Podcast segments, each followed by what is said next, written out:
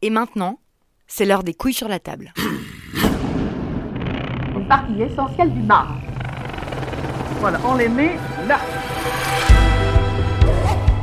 Je m'appelle Victoire Tuaillon, je suis une jeune femme blanche, hétérosexuelle et féministe, et je veux parler des hommes.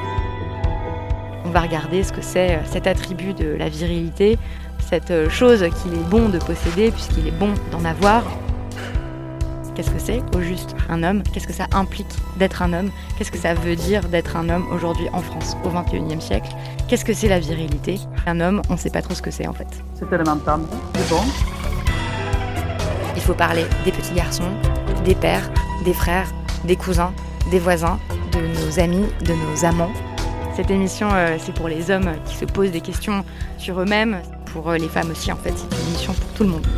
Ceux qui ne savent pas se battre, ceux qui chialent volontiers, ceux qui ne sont pas ambitieux, ni compétitifs, ni bien membrés, ni agressifs, ceux qui sont craintifs, timides, vulnérables, ceux qui préféreraient s'occuper de la maison plutôt que d'aller travailler, ceux qui sont délicats, chauves, trop pauvres pour plaire, ceux qui ont envie de se faire mettre, ceux qui ne veulent pas qu'on compte sur eux, ceux qui ont peur tout seuls le soir.